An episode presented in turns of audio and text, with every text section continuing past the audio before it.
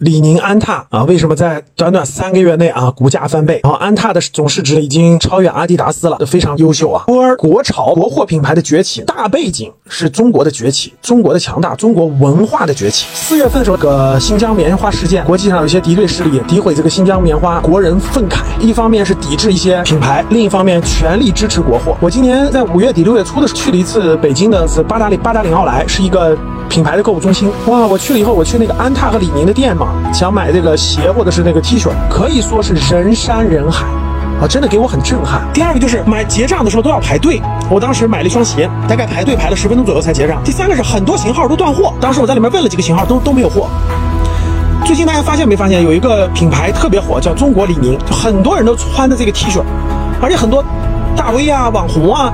都买个中国李宁的这个 T 恤穿上录录节目，你们发现没发现？那我身边的一些很多朋友啊、年轻人啊、孩子家长啊，给孩子买的安踏的青少年的，嗯，这个服装啊、鞋啊这些特别多。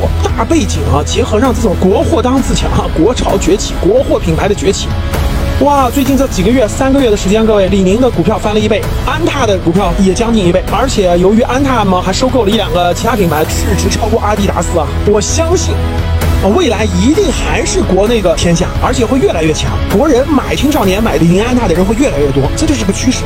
所以各位投资什么？大家看，投资你要看公司的具体业绩，这是非常明显的发生在我们身边的这样具体的公司，它的业绩发生了翻天覆地的变化。这两家公司都发半年报的预告，像李业绩完成了半年完成了去年全年的业绩，安踏也几乎是这样。截止到二零二一年六月底完成的业绩将会超过去年全年，可以说今年的业绩肯定是翻倍，甚至更好。这业绩的支撑。带来了股价的翻倍，真正优秀的公司可能就在我们身边。你发现这样的机会了吗？